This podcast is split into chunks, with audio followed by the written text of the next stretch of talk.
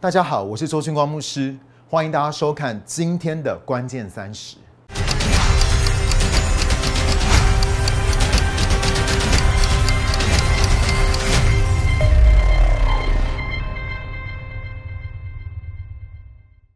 尼西米重修耶路撒冷城墙，这根本就是一个不可能的任务，因为不管他们再怎么样想建，除了仇敌会威胁恐吓他们，他们只要一建，就会马上进来把他们拆掉，所以城墙才会倒塌了一百四十年都建不起来。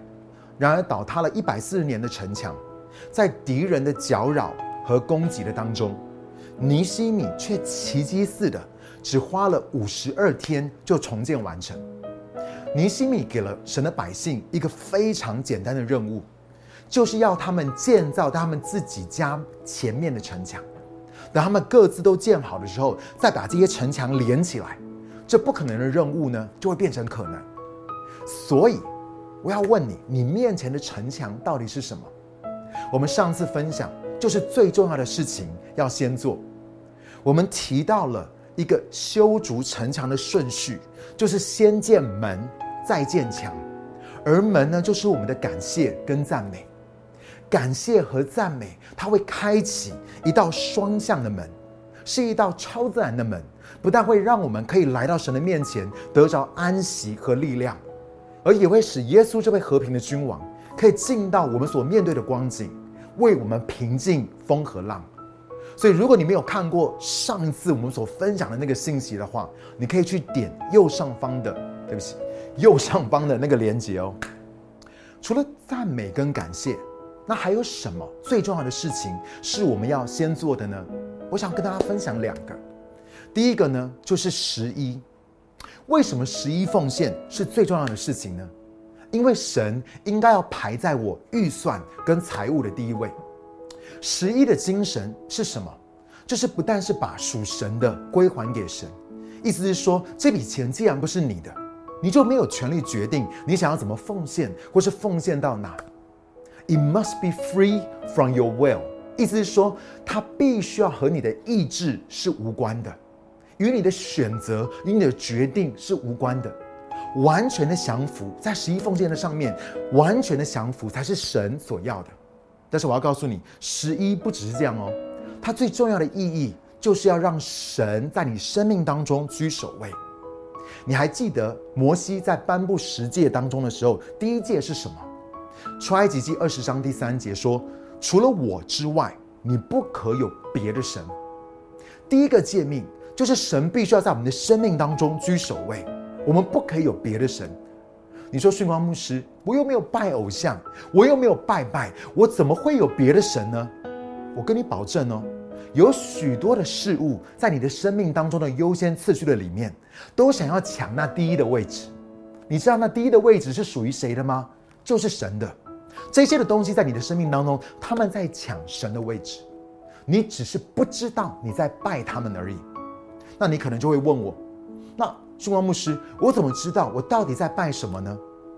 来，给你一个很简单的指南，就是你所崇拜的事物，它会给你身份感、安全感、价值感，它是你在艰困、在困难的时候会想要跑去的地方，也是你会花最多的时间跟精力去做的事情。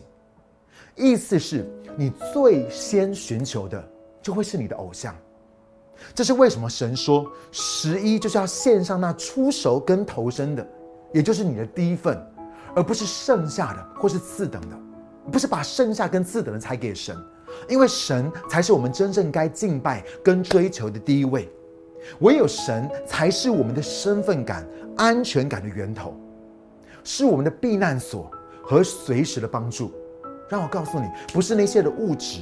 财富、名声、地位、学业、感情，或是休闲娱乐，很多人可能会说：“训光牧师，你可不可以不要再说十一奉献了，好不好？你再说一次，我都要去撞墙了。你不烦，我都烦了。”可是我想要跟你讲，如果我渴望神的百姓经历到财务上面的祝福，如果我不想要看见仇敌魔鬼在财务的上面可以像当年以色列的敌人一样。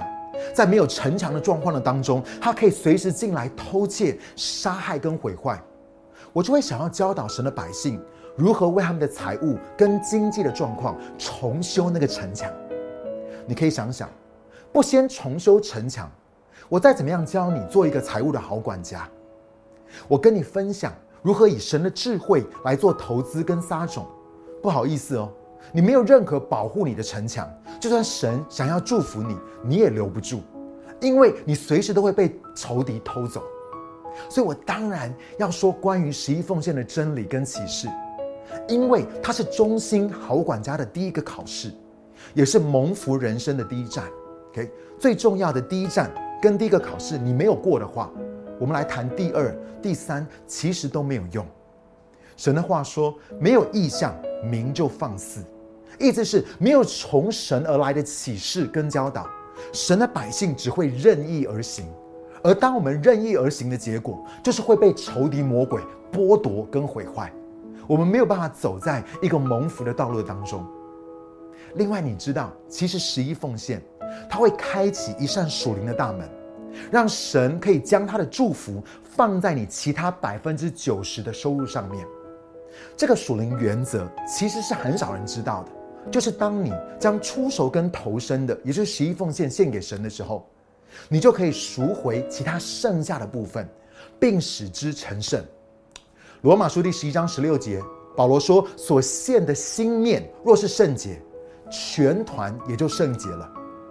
你将十一分别为圣。”其他你所剩下的百分之九十被赎回，也就会成为圣洁。马拉基书第三章十一节那边说：“万军之耶和华说，我必为你们斥责那吞吃者，不容他毁坏你们地上的果实，也不让你们田间的葡萄在未熟以先就掉下来。”我想要问，这样的保护不是在你面前保护你的城墙是什么？若你投身跟出手的，带着赎回。祝福使之成圣的力量的话，那你怎么可能会要把这个部分拿去给贷款、刷卡银行，或是去付水电、瓦斯电话费？敬畏神是什么？敬畏神就是让神居首位，让神居首位就是把出手跟投身的，把最好的先给神，也就是你的十一奉献。OK，所以重要的事情一定要先做。重要的是什么？就是你的十一。第二个最重要的事情。就是我们要与神连结。我们 Asia for Jesus 办了很多次的自由施工的特会，我们也发展出一套不同凡响的自由这个装备课程。而这个课程里面，其实讲到一个很重要、最重要的一个观念：到底什么是自由？自由呢，就是你回到神设定你生命跟你的灵魂运作的模式，也就是领受 （receive）、承载 （contain）。跟传递 broadcast，OK，自由是什么？你回到神设定你灵魂跟生命运作的模式，是你是神创造的，所以神有设定一个你灵魂跟生命运作的方式，就是领受 receive 承载 contain 跟传递 broadcast，而这就是生命树。亚当跟夏娃在没有犯罪之前，他们当时没有圣经，没有教会，也没有小组，因为当然没有别人嘛。然而他们所拥有的就是这棵生命树，你知道吗？他们在与神连结的当中，从神那里领受，他们接待神的同在，他们管理神所赋予他们的，也就是我们刚刚所讲的承载。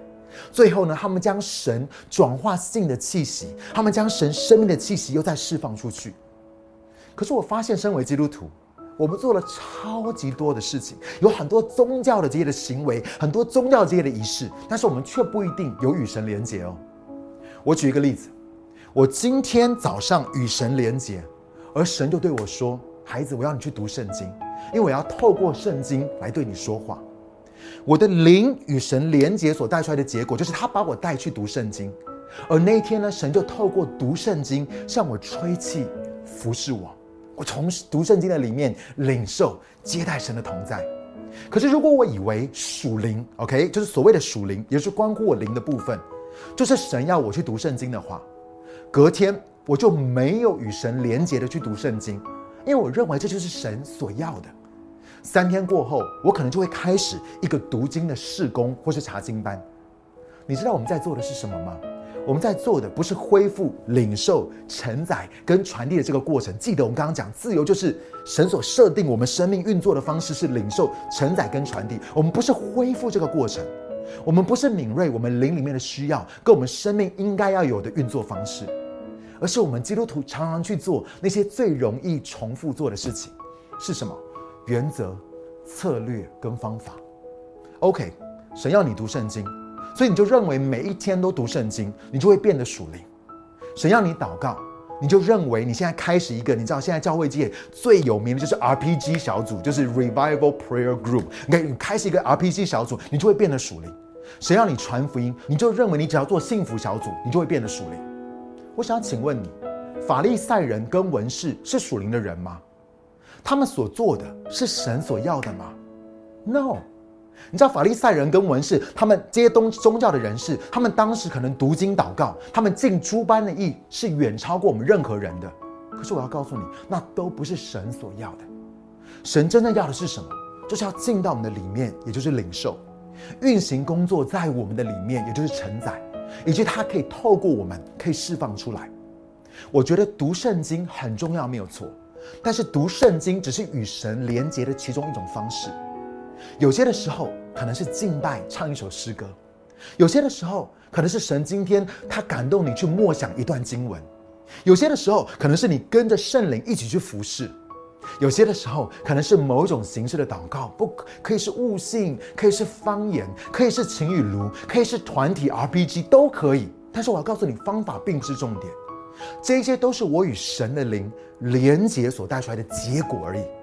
我们的问题是我们以为神要的是那些结果，所以不管是读经、祷告、灵修、聚会、呃上装备课程，我们以为神要的是那些结果，我们误以为结果才是重点。可是神所看重的不是结果，而是那个领受、承载跟传递的过程。唯有当我进入到这个过程的里面，当神恢复这个过程在我的里面的时候，我的灵才有可能真正的长大成熟，我的生命才会长成基督长成的身量。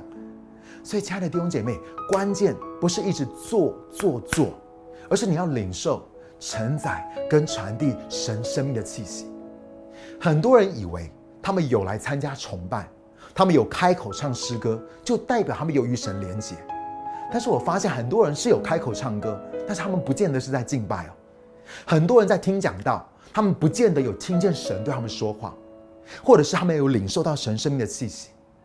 有些人，他们去上了很多的装备课程，参加了很多的特会，他们的头脑变得很大，他们却像法利赛人一样骄傲跟自义，他们爱批评论断、控告定罪，却没有领受到天父的爱，也不体贴神的心意。